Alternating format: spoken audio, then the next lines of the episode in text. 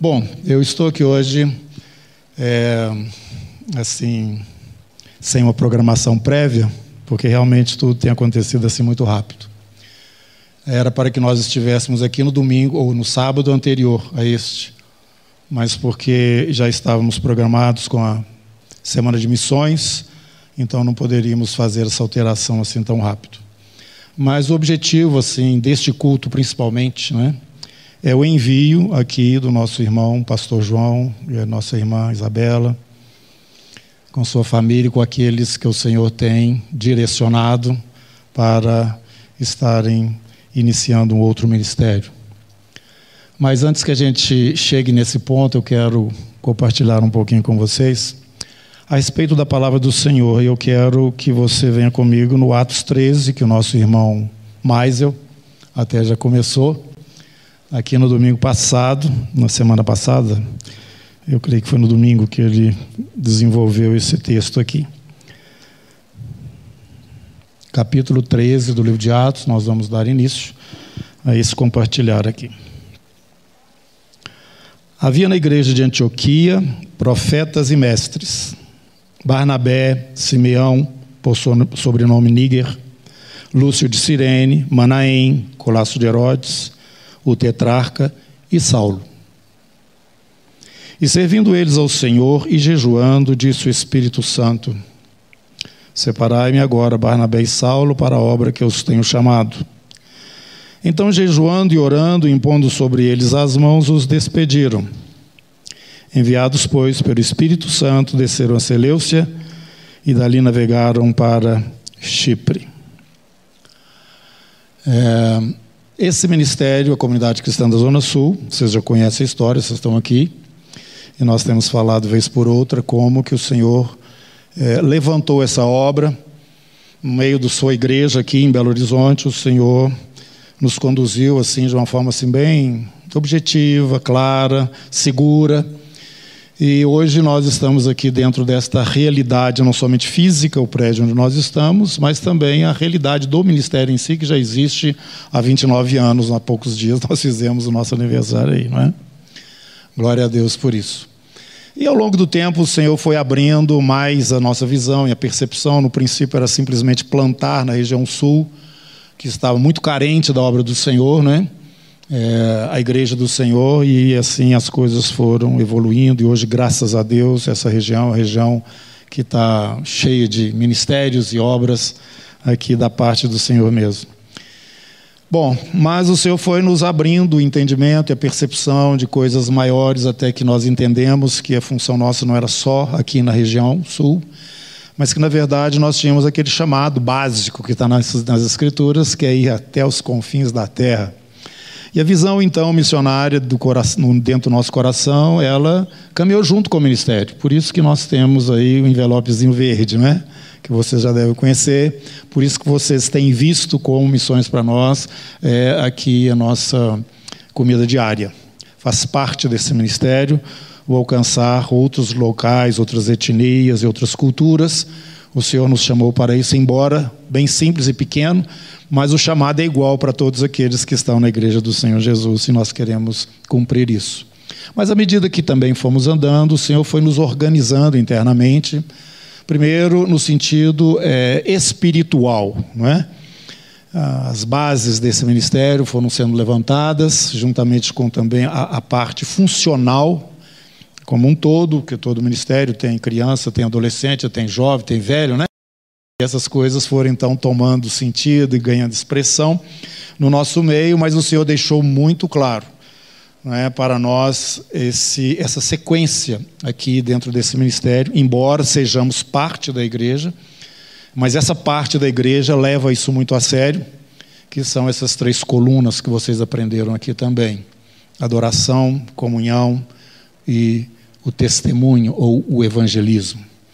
Dentro dessas três colunas nós temos a expressão, nós temos a, a expressão da igreja né, acontecendo aqui na comunidade.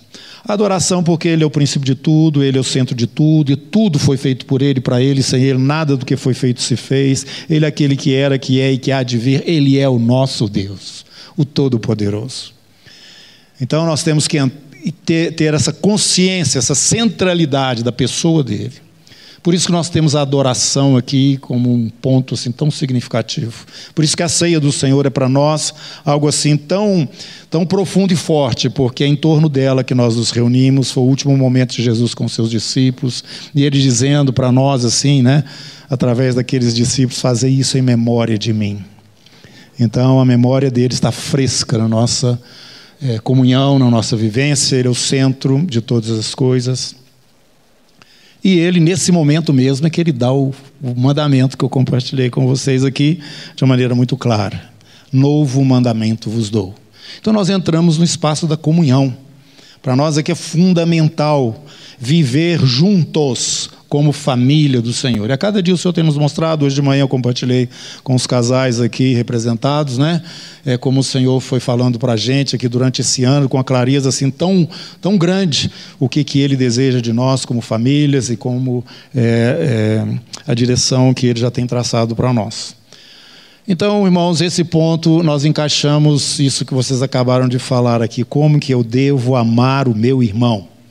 Isso tudo está na Bíblia. Fraternalmente, sem hipocrisia, ardentemente, intensamente, de fato e de verdade, constantemente, assim como Ele nos amou. Esse mandamento não é para você amar os incrédulos, é para você amar o seu irmão.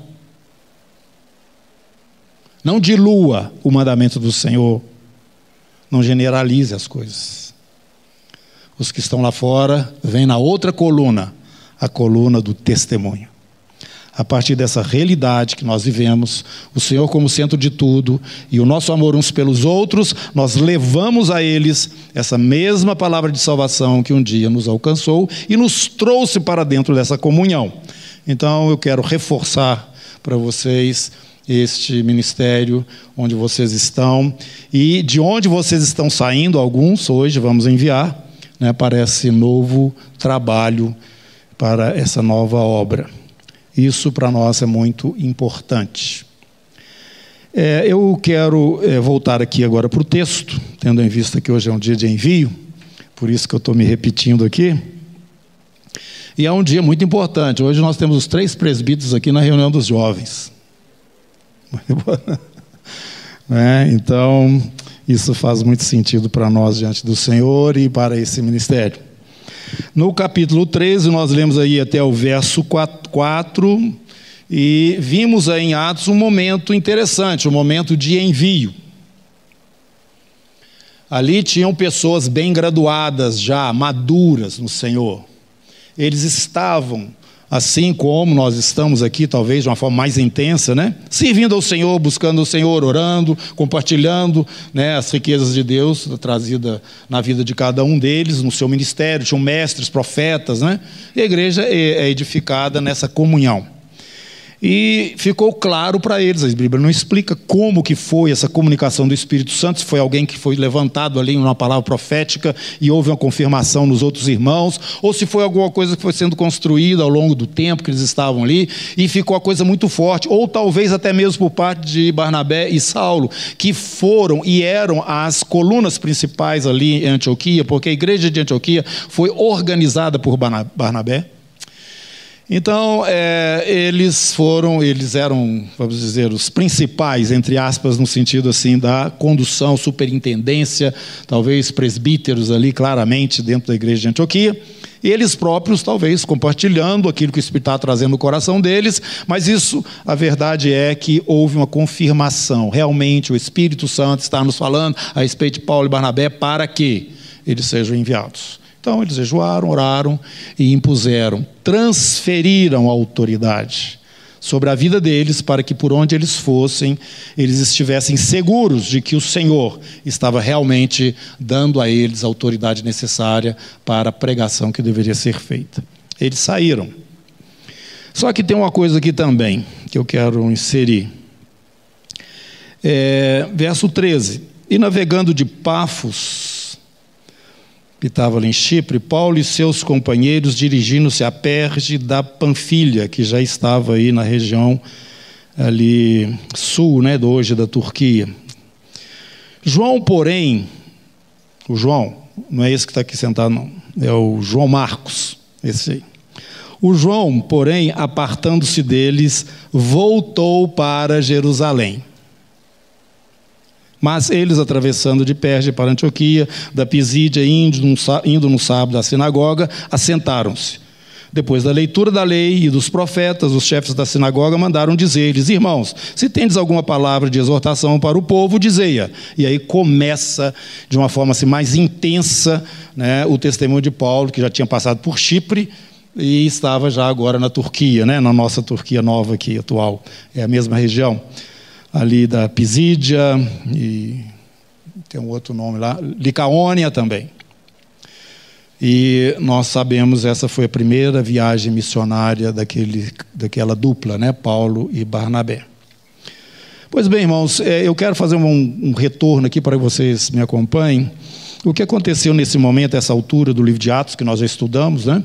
aqui na comunidade, foi que o evangelho começou de uma maneira muito forte em Jerusalém, o Espírito Santo veio, né, depois que Jesus morreu, ressuscitou, passou um tempo aqui com os discípulos, depois voltou, foi para os céus, e o Espírito veio, a igreja começou naquele dia ali em Pentecostes, com aquela unção poderosíssima e aquela pregação que produziu 3 mil convertidos num dia de festa, que era a festa de Pentecostes em Jerusalém. A cidade ficou um pouco alterada dentro da sua programação normal com aquele fato, e a partir daquele momento, o testemunho ali da igreja do Senhor Jesus foi muito forte. Muitos sacerdotes se converteram, muitas pessoas se convertiram, estavam se convertendo com um testemunho, porque uma próxima pregação de Pedro foi mais duas mil pessoas e era um negócio era assim forte. Por quê? Não somente a palavra estava muito forte, mas também a morte de Jesus era muito recente naquela cidade. Aquela, aquela cidade podia perceber com muita clareza tudo aquilo que estava sendo pregado e anunciado. E as autoridades também que estavam ali presentes viram todas estas coisas acontecendo acontecendo. E entre essas autoridades, nós tínhamos ali um rapaz que estava ali debaixo da cobertura do Sinédrio, que era a autoridade principal é, em Israel, depois do governo romano, né, que ficava bem abaixo, bem abaixo, assim, submisso ao governo romano, mas por parte desse governo romano, tendo a liberdade de praticar o culto lá no templo, de viverem a vida religiosa judaica normalmente.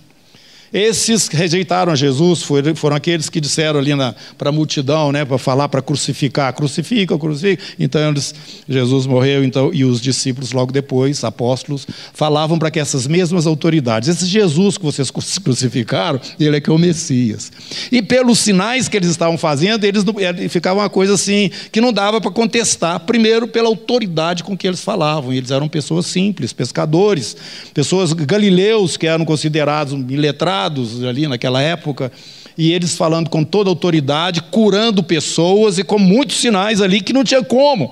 O próprio povo sustentava o testemunho daqueles homens. E foi assim que começou o evangelho, e junto e debaixo da autoridade desse sinédrio, né, estava lá um rapaz chamado Saulo. Esse Saulo era o cão chupando manga.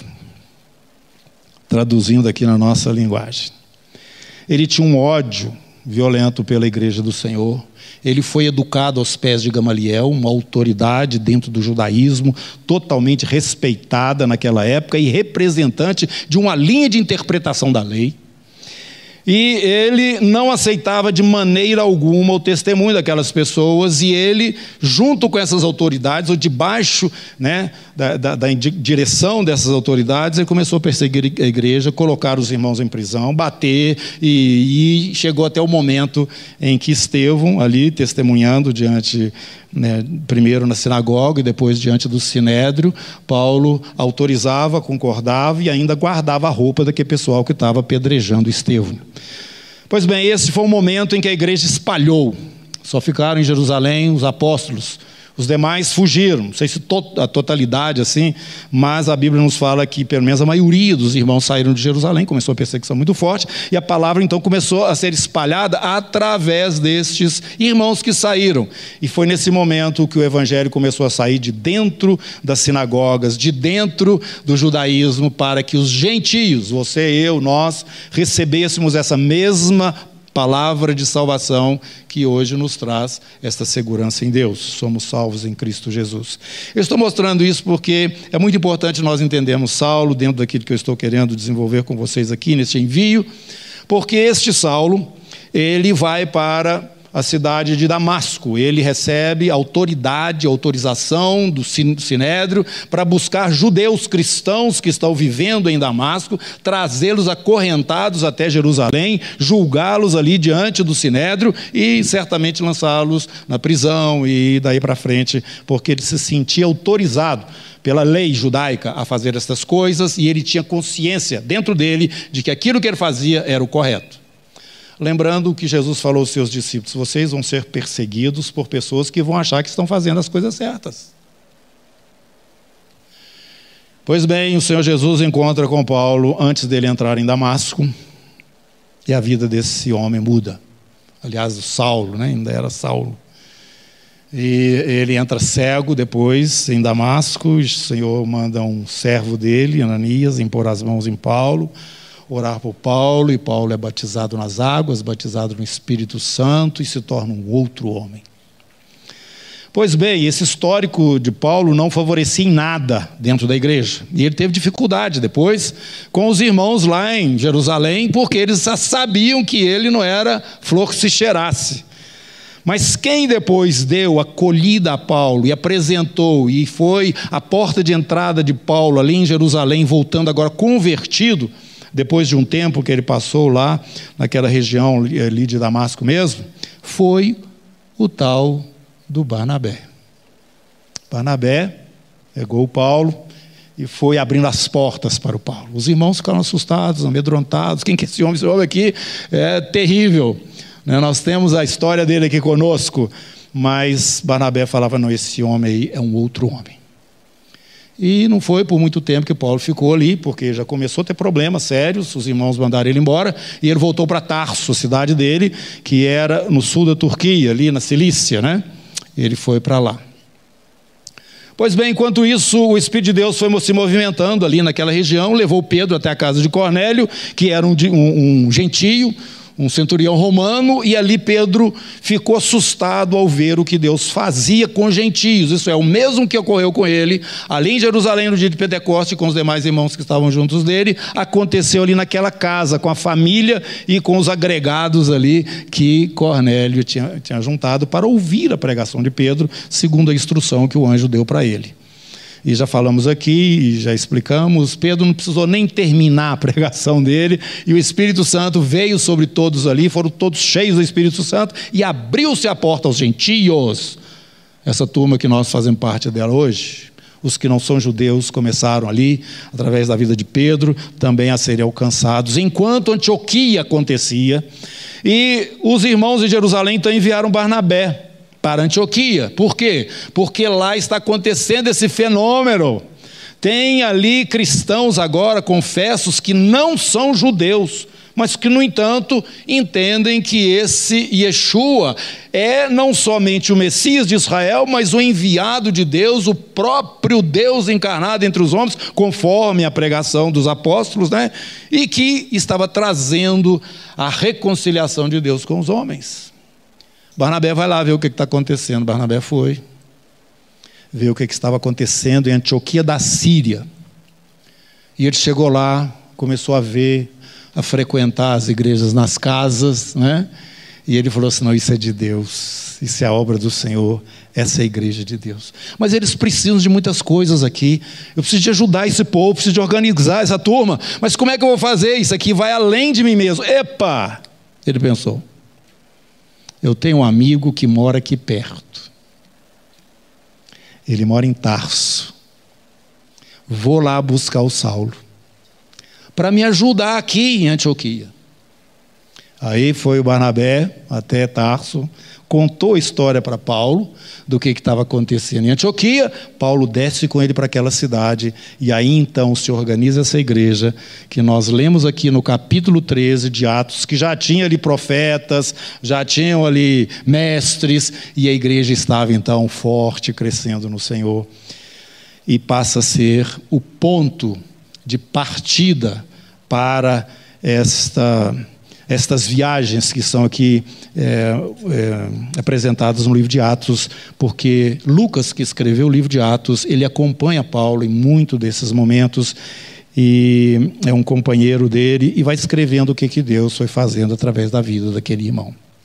Mas antes disso se tornar assim alguma coisa tão clara, quando a gente vai entendendo né, a obra de Deus ali através dessas vidas, aconteceu um concílio em Jerusalém, porque essa questão de nós, os gentios, estarmos sendo incluídos nessa bênção da salvação incomodou a muitos judeus cristãos, aqueles ortodoxos né, da linha judaizante que criam que nós deveríamos praticar tudo aquilo que a lei falava, assim como eles, para que nós fôssemos então salvos. Eles não criam que apenas a fé em Cristo Jesus era suficiente para que nós nos tornássemos filhos de Deus. E teve um concílio em Jerusalém, no capítulo 15 do livro aí de Atos, vocês vão ver ali a presença de Paulo fazendo toda a diferença. Você vai ver ali a presença de Pedro contando e relatando o que ocorreu com ele na casa de Cornélio, e vocês vão ver uma virada maravilhosa. Então a Paulo foi dada a autoridade pela igreja de ir aos gentios. Ele fala isso. Da mesma forma que Pedro teve essa autoridade para ir aos judeus. Isso na igreja ali no princípio ficou claro. Paulo tinha ministério com os de fora. Pedro tinha ministério com os de dentro. E eles então, se encontrando agora em Antioquia, Barabé e Saulo, o Espírito fala para eles saírem para uma obra. E com eles vai Marcos. Quem que é esse Marcos? O Marcos, ele é o primo de Barnabé. Mais do que isso, esse Marcos foi o que escreveu o Evangelho de Marcos. Esse Marcos era aquele no livro de Atos que, quando Pedro sai da prisão, é, ele foi até a casa onde a igreja estava reunida, aquela era a casa do Marcos. Esse Marcos provavelmente fosse um jovem, uma, um adolescente jovem naquela época, que acompanhou muito de perto as coisas que ocorreram ali no princípio, não somente da igreja, mas antes com relação ao próprio ministério de Jesus.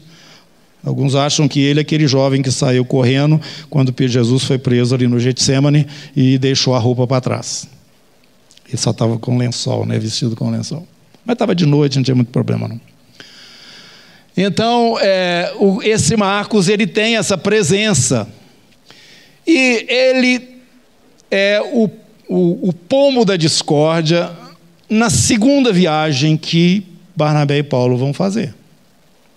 Aí Barnabé fala assim: vamos então, vamos, Paulo, outra vez. Agora nós vamos para uma região assim e tal. Eles devem ter conversado antes sobre isso, a igreja, então, eu entendo que fez o mesmo procedimento. E quando Barnabé sugeriu que Marcos fosse junto, Paulo falou: Epa, Barnabé, é João não. João Marcos não. Mas por quê? Porque ele voltou no meio da nossa primeira viagem, você está lembrado, Barnabé? Quando as coisas começaram a apertar lá, ele voltou para trás e deixou a gente lá.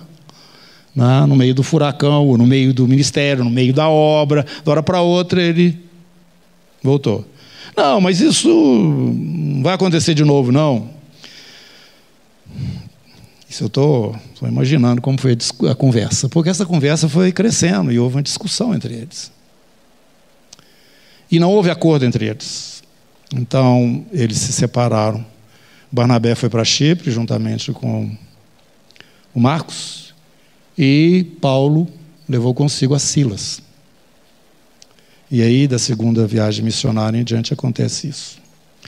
Houve essa ruptura. Agora, esse Marcos, quando nós estamos lendo lá 2 Timóteo, quando Paulo está preso já, já está perto de morrer, Paulo fala para Timóteo: Timóteo, traz o Marcos, porque ele vai me ajudar aqui, na minha situação. E quando nós andamos na história, aí já sai da Bíblia, nós vamos acompanhando esse Marcos, ele vai para o Egito. O Egito é todo alcançado pelo ministério desse moço, Marcos. A igreja copta do Egito tem como patriarca principal, o primeiro patriarca, o Marcos, é esse aqui que nós estamos falando. Então, eu estou colocando essas coisas para vocês para dizer o seguinte: que o Senhor é soberano sobre a sua obra mas nós não podemos deixar de caminhar sob uma orientação que vem dele, sem querer fazer a nossa vontade prevalecer em situações que nós muitas vezes não estamos nem mesmo entendendo. E eu quero então agora passar aqui para um ponto mais prático, é o momento que nós estamos vivendo. Hoje nós vamos enviar o João e a Bela com a família. E não somente eles, mas nós vamos enviar outras pessoas que tiveram a direção do Senhor aqui, dos jovens. Amanhã nós vamos fazer isso na reunião da manhã com os velhos, né, que não estão aqui no sábado. Que também tem gente que vai estar sendo enviada juntamente com João e a Bela. Mas por conta desta responsabilidade e autoridade que temos no Senhor, eu gostaria de dizer a vocês o seguinte: nós só estamos autorizados a enviar pessoas que têm esta direção de Deus para as suas vidas. Esse ministério sempre enfatizou isso: vida com Deus. Nós não queremos ninguém entre você e Deus. O que nós fazemos aqui é te ajudar a ter vida íntima com Deus. Então, esse é o momento que diz respeito à obra do Senhor. Você não pode ser inconsequente. Você não pode ser alguém que se move junto com a multidão. Não. Você é um escolhido por Deus, e Deus tem um propósito na sua vida, e você tem que buscar essas direções de Deus para a sua vida. Todas as pessoas que têm isso em relação a convicção também que o João e a Bela estão tendo, compartilharam comigo, que tem entendimento que Deus os está enviando. Chegou o momento para iniciar um trabalho, né? que é uma extensão da igreja. E nós, reconhecendo a vida dele, o testemunho dele, da Bela, nós então só temos uma coisa a fazer: é abençoá-los, enviá-los. Eles têm essa convicção. Agora, os irmãos, alguns já me procuraram, já procuraram, já se declararam, já falaram a respeito dessa convicção que tem no seu coração também, porque Deus os conduziu, tem palavra do Senhor para isso, a mesma coisa vai estar acontecendo e autoridade vai ser colocada sobre a sua vida hoje. Essa autoridade não é para ser lá para onde você está indo uma, uma pessoa na plateia, de maneira alguma. Está começando uma nova coisa. Está, e se está começando alguma uma nova coisa do Senhor, você tem uma responsabilidade. Se o Senhor está falando para você que você deve ir, não vá no bando. Vá seguro de que essa é a direção de Deus para a sua vida. Para que você não seja um João Marcos imaturo, que diante da situação fala assim: não, vou cascar fora, isso aí não está bom para mim, não. Não quer dizer que você não é de Deus, não quer dizer que você é uma pessoa abençoada, não quer dizer nada disso. Quer dizer que o Marcos, no princípio, na imaturidade dele, ele pulou fora numa hora que ele precisava estar dando apoio e sustentação. Então, nós queríamos que vocês entendessem isso. Mas todos os irmãos são livres em Deus, todos nós somos livres. Jesus, me libertou. Não existe nenhuma força que te segura ou te empurra ou que faça qualquer coisa em relação àquilo que você, indivíduo salvo, cristão, né, vacinado pelo céu, escolha ou queira fazer. Você pode ir, vir, transitar à vontade no meio da igreja do Senhor. Claro que você tem que ter um ponto de referência. Nós não podemos interferir nessa liberdade que vem da parte do Senhor, mas nós não podemos transferir autoridade. Entenderam? Todo mundo está entendendo? Então, é, é dessa forma que nós queremos que todos estejam cientes do que está acontecendo aqui, está em conformidade com essa palavra que nós recebemos do nosso irmão João, da Isabela, de que chegou a hora e que o Senhor tem um chamado para eles iniciarem uma nova obra. E nós vamos dar a eles autoridade para isso, a partir desse ministério. E também faremos assim sobre a vida de todos aqueles que o Senhor já tem falado, também que deverão estar indo com Ele. E lembre-se da minha observação: você não vai para ser uma pessoa que vai ficar na plateia, você vai lá com uma missão de tornar real aquilo que o Senhor colocou no coração do irmão. Amém? Todo mundo entendeu? Então é dessa forma que eu quero chamar aqui agora os presbíteros, o nosso irmão Robert, o Marley, e eu quero chamar o João e a Bela, e todos os demais irmãos que já receberam do Senhor esta palavra, para estarem acompanhando também podem vir à frente e estar aqui junto deles. Aqui, ó, pode ficar aí. E nós vamos estar transferindo autoridade para vocês. Vamos ficar de pé, vamos levantar as mãos. Pai, em nome de Jesus, nós estamos abençoando esses irmãos e irmãs para que venham cumprir o chamado do Senhor. Que o Senhor confirme, se o Senhor já confirmou, reconfirme no coração de cada um deles a palavra do Senhor. E nós aqui, como igreja, queremos abençoá-los em nome de Jesus, para que vocês vão e dê muito fruto. Que os dons que vocês receberam sejam avivados. Em nome de Jesus, nós ministramos sobre a vida de vocês, conforme a confissão que vocês estão fazendo aqui, que foi o Senhor que os chamou. E com base nisso, nós aqui eu, Robert, como presbítero desse ministério, estou abençoando e enviando vocês em nome de Jesus. Amém. Amém. Em nome de Jesus, nós abençoamos vocês nesse momento, que é o momento quando vocês dão um passo em direção àquilo que o Senhor tem mostrado para vocês. E nós glorificamos o nome do Senhor pela vida de cada um de vocês com quem nós temos ah, o privilégio de conhecer e conviver e de aprender muito com cada um de vocês também. E a nossa oração é que cada um de vocês saia, como o próprio Neif já falou e o Robert também, abençoados para dar muitos frutos, para glorificar o nome de Jesus aqui nessa região que é tão carente de Deus, tão carente do Senhor, tão carente do Espírito Santo quando há tantos gigantes para serem derrubados aqui.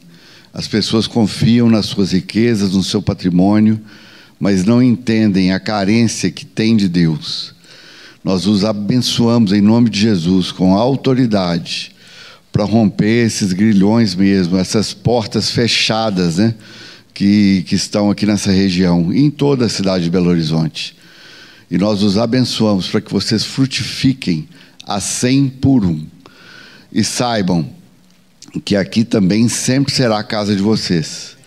Que nós estamos juntos no mesmo propósito, glorificar o nome do Senhor, trazer o reino dele à existência. E nós ficamos felizes, porque uma parte de nós vai estar em um outro lugar também proclamando a palavra do Senhor. E nós os abençoamos em nome de Jesus. Amém. Senhor, sob autoridade que o Senhor nos confere, como presbitério aqui na comunidade cristã da Zona Sul. Nós estamos abençoando os nossos irmãos, transmitindo a eles autoridade para a obra que o Senhor os tem separado. Que frutifique, que prospere e que o nome do Senhor seja exaltado, engrandecido acima de todas as coisas, em o nome de Jesus. Amém.